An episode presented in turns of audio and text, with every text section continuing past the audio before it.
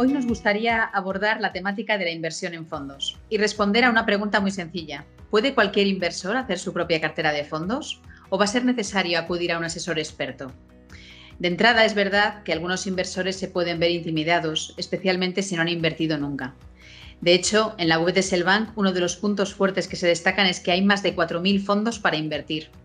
Y yo personalmente pienso, pues si hay 4.000 fondos, a mí que me cuesta decidir entre tres primeros y tres segundos en cualquier menú, pues imagínate con 4.000 fondos.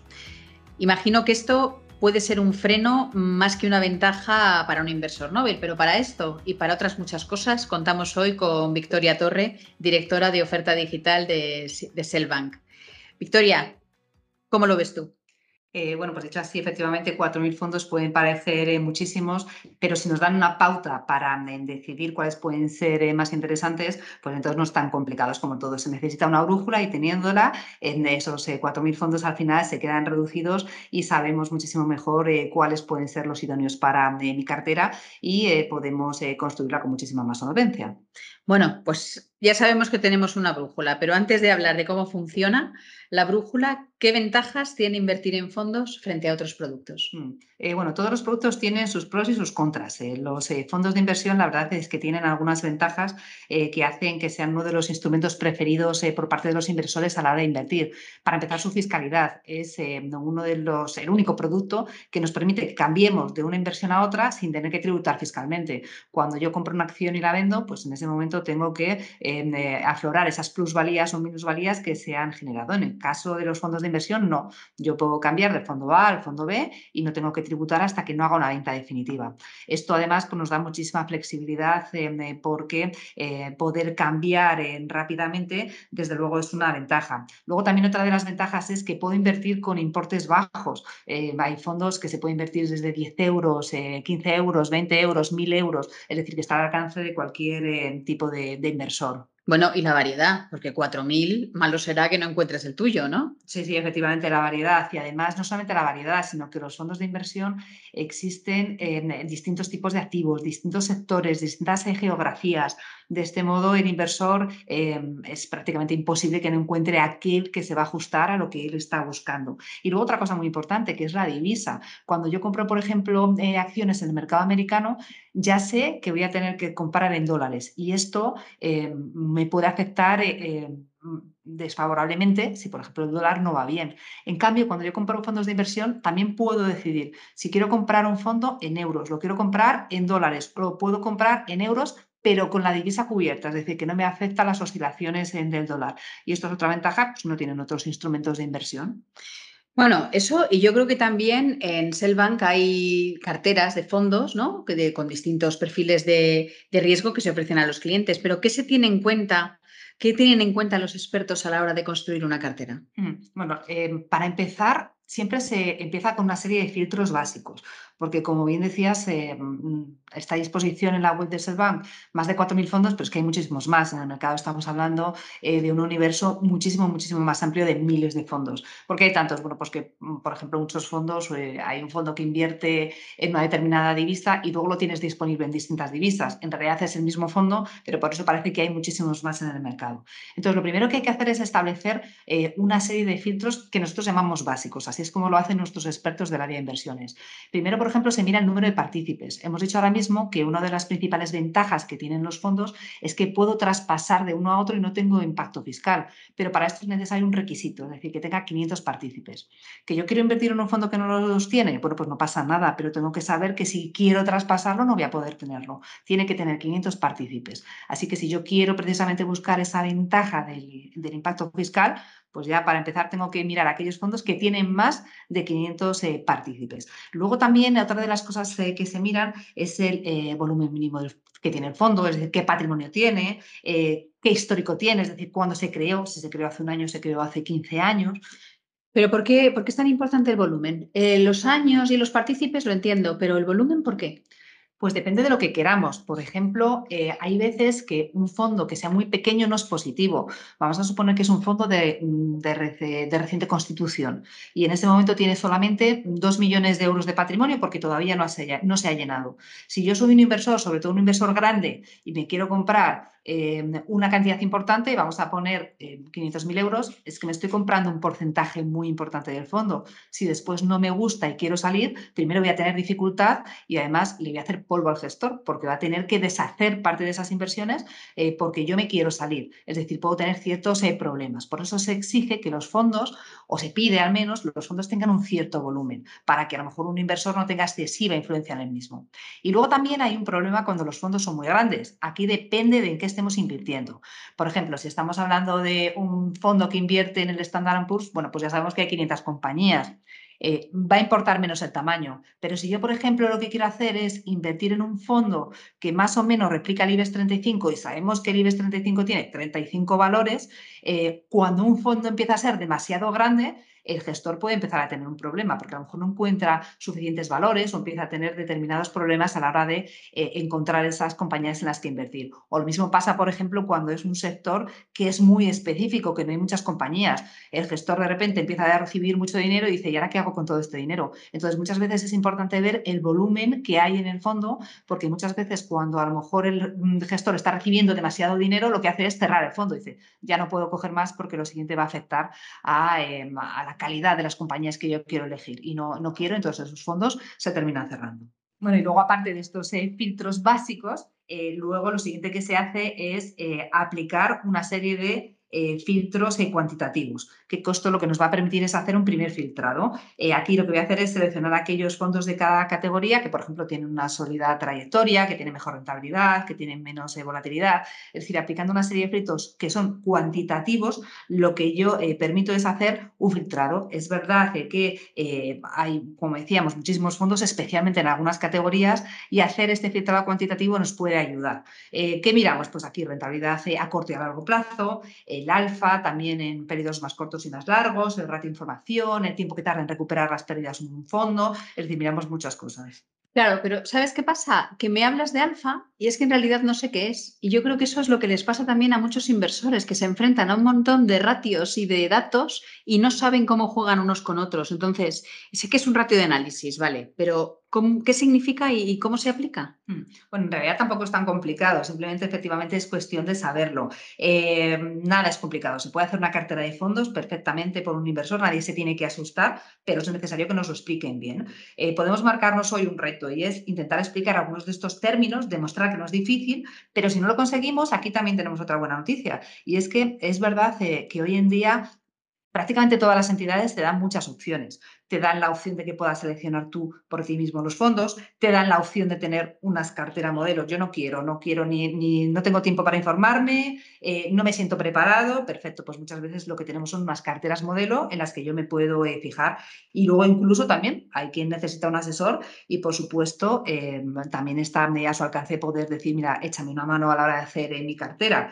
Eh, pero fíjate tú que la parte cuantitativa, eh, que es lo que estábamos hablando, el alfa, la rentabilidad, la volatilidad, no es lo más complicado, porque al final eh, son unos datos, unos ratios que yo comparo, pero posiblemente lo que es más complicado es el paso siguiente, que es ese análisis cualitativo frente al cuantitativo, el cualitativo. Yo, por ejemplo, puedo tener un fondo que tiene una rentabilidad extraordinaria o tiene una volatilidad baja, eh, pero a partir de ahí yo me tengo que hacer muchísimas preguntas. ¿Este fondo encaja con mi perfil inversor? Oye, ¿cuántos años lleva el gestor al frente del fondo? Eh, ¿Cuál es la filosofía de inversión? ¿Y esto encaja en lo que yo estoy buscando? ¿Cómo se toman las decisiones por parte de este gestor o este equipo gestor? Eh, ¿Cómo se paga al gestor? Esto, por ejemplo, no es tan obvio, no es tan fácil de encontrar y tiene mucha importancia. No es lo mismo un gestor que se le paga un sueldo que un gestor que tiene su propio dinero metido en el fondo. Entonces, son cuestiones muy importantes que van más allá de lo cuantitativo y que es verdad que esta parte tal vez es la que es un poquito más complicada. Bueno, pero volviendo otra vez a nuestra cartera, a cómo construir una cartera nosotros mismos. ¿Qué es lo primero que tendríamos que hacer antes de ponernos manos a la obra? Mm, bueno, pues lo primero que tendríamos que hacer es en determinar eh, cuál es nuestro perfil inversor. Ese sería, sin duda, el primero de los pasos. porque todo lo demás no tiene ninguna importancia si yo no he determinado previamente mi perfil inversor. Al final hemos dicho que hay muchísima variedad y esa gran variedad significa que eh, yo voy a tener que decidir qué es lo que va a estar en mi cartera. Eh, voy a meter más renta fija, voy a meter eh, más en renta variable. sin esto ya puedo tener un máster en mercados financieros que no voy a ir, que no voy a ir bien.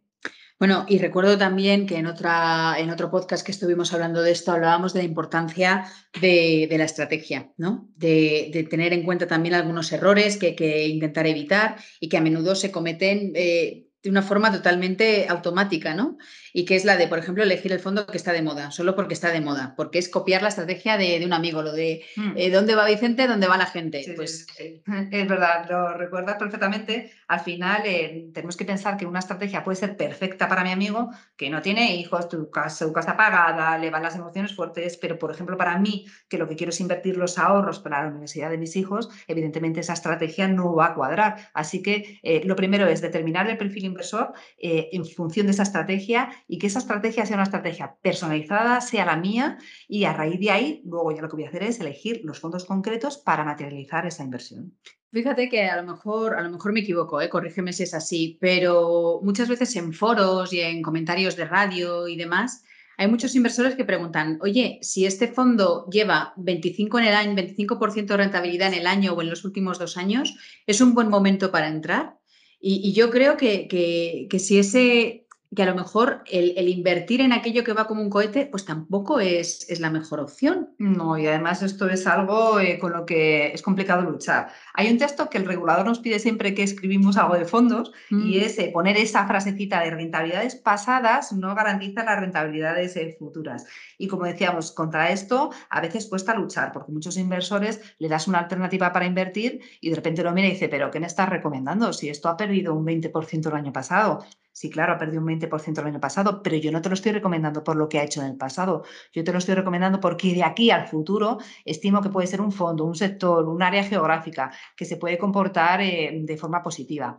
Obviamente, el histórico importa. Eh, ¿Por qué importa? Porque si yo tengo un fondo que tiene un histórico muy largo, 20, 25 años, y yo veo que el gestor eh, ha sido capaz de hacerlo bien o mejor que el índice en todos esos eh, periodos de mercado, esto me da una confianza, significa que es un buen gestor y para mí es más confiable. Entonces, tengo que mirar las rentabilidades pasadas, pero no puedo basar mi inversión futura en lo que ha hecho ese fondo en el pasado.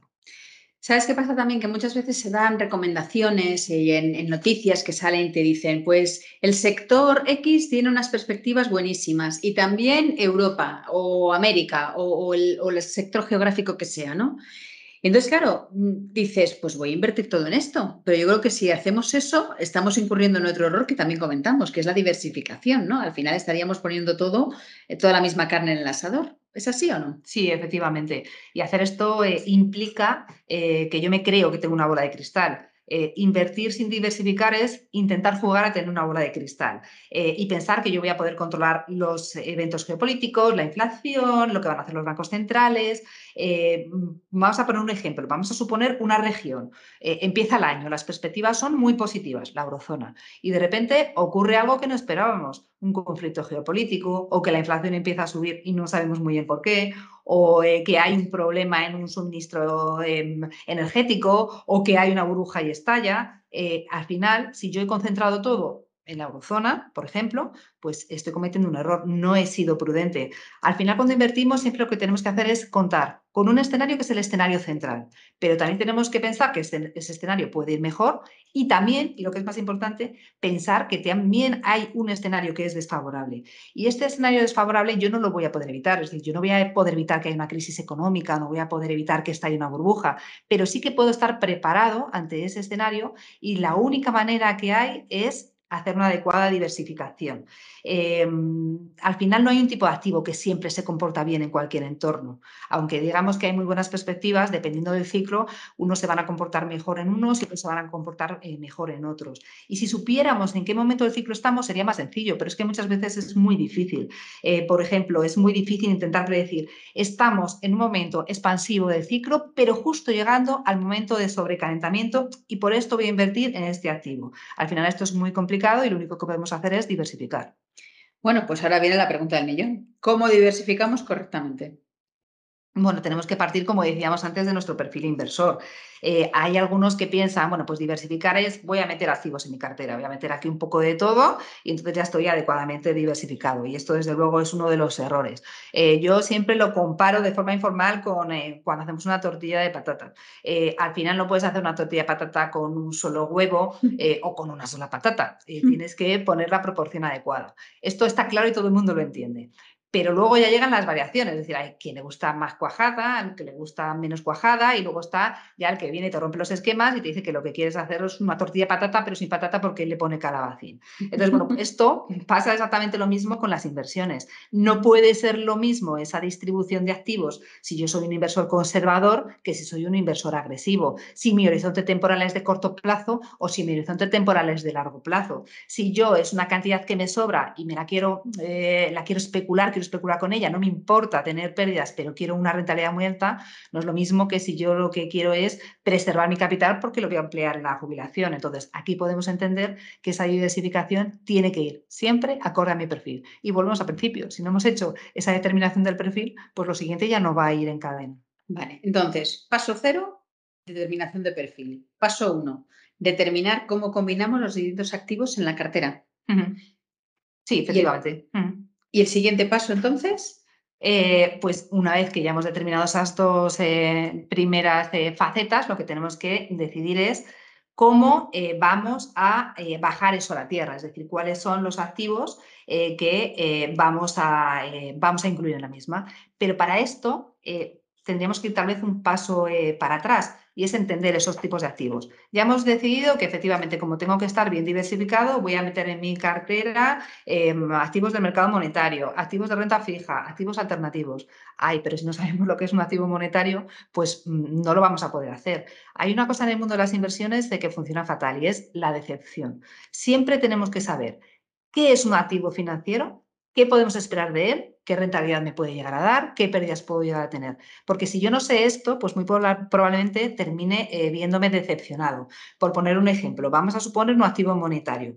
Yo tengo que saber que es un activo líquido, que invierte en activos eh, del mercado a muy corto plazo, como por ejemplo letras del tesoro. Eh, tengo que saber que es un activo conservador, tengo que saber que las pérdidas están acotadas, pero también tengo que saber que no puedo esperar grandes rentabilidades. Es decir, un activo del mercado monetario no me va a dar nunca una rentabilidad como la que me podría dar, por ejemplo, ejemplo, la renta variable. Tengo que saber que va a ir muy pegado a lo que hagan los tipos de, interés. Y lo mismo, por ejemplo, si invierto en inversiones alternativas. Me puede parecer un nombre muy atractivo, pero si yo no sé cómo funcionan, eh, pues muy probablemente no debería tenerlos en cartera. Antes tengo que aprobar eh, ese examen teórico eh, sobre los activos, entender cómo funcionan para después poder saber cuáles son los elegibles.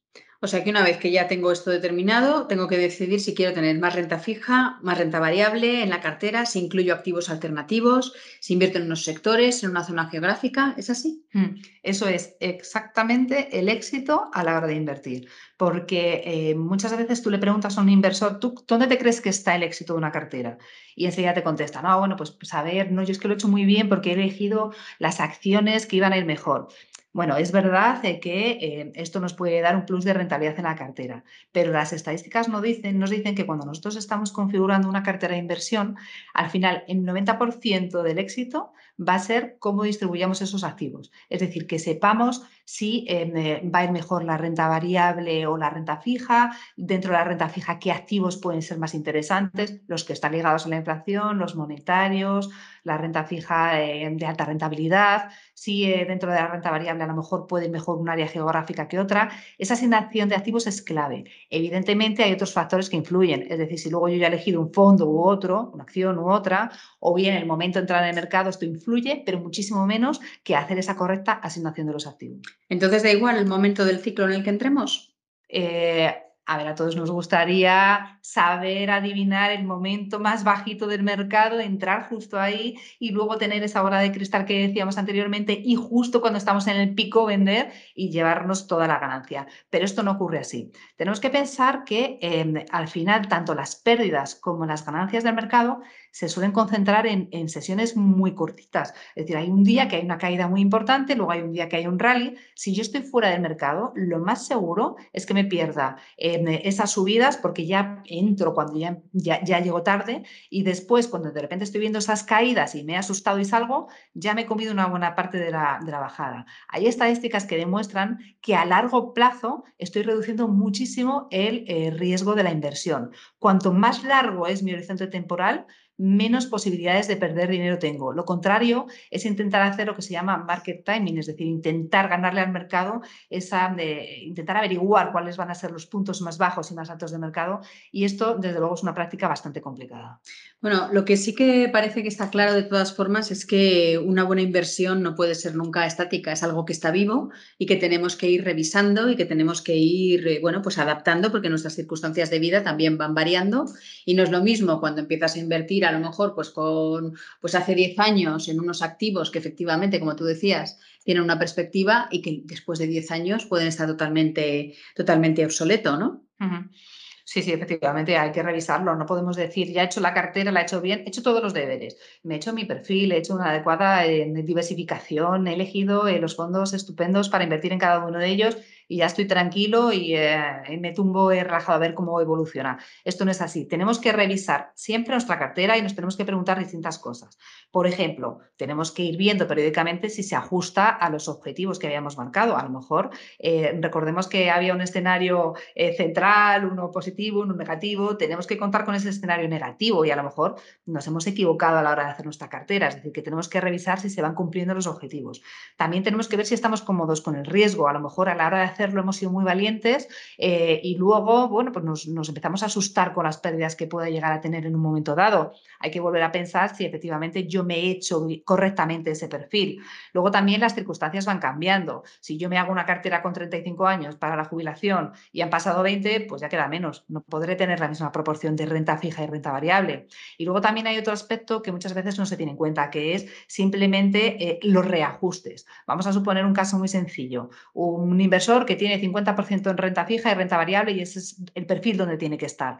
Si todo va como tiene que ir, la renta variable se revaloriza más que la renta fija. Pasará un año y ¿qué va a pasar? Pues que no tengo un 50-50, que tengo un 55-45 y si yo sigo teniendo que tener un 50-50, pues lo que tendré que hacer es pequeños ajustes a la cartera. No tengo que estar siempre moviéndola, pero sí que tengo que hacer periódicamente una revisión para ver que todos los parámetros con los que yo hice esa cartera siguen estando intactos. Vale, pues entonces vamos a recapitular, si te parece, hasta aquí, eh, cómo se construye una cartera de, fondos de inversión y sería elegir primero tu perfil, definir cuál es tu perfil inversor, marcarte una estrategia, decidir los activos y por último ya sería escoger el fondo en, cuestión. Pero yo creo que para esto nos va a dar para, para, otra sesión. Lo vamos a dejar por aquí, por este, por este momento. Y, si te parece, pues hacemos un repaso de, otros indicadores mucho más centrados en los fondos en una próxima sesión. Estupendo. Muy bien, pues muchas gracias por acompañarnos y no dejéis de suscribiros si no lo habéis hecho ya a nuestro canal de podcast. Muchas gracias, Victoria.